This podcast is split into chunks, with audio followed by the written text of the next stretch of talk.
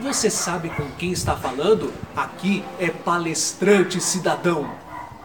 Essas duas frases, tirando alguns detalhes, mostram que muitas vezes nos escondemos atrás de status, profissões, responsabilidades e até conhecimento para se sobrepor às outras pessoas, se engrandecer e encobrir as nossas falhas. Por mais que você seja importante, numa sociedade devemos respeitar os outros como pessoas com importância, sentimentos e responsabilidades, independente da classe social e de zeros na conta. A melhor carteirada que você pode dar é ajudar alguém que não pode te ajudar a ter acesso ao que lhe falta. Eu sou Renato Silva, porque inovar e motivar é preciso.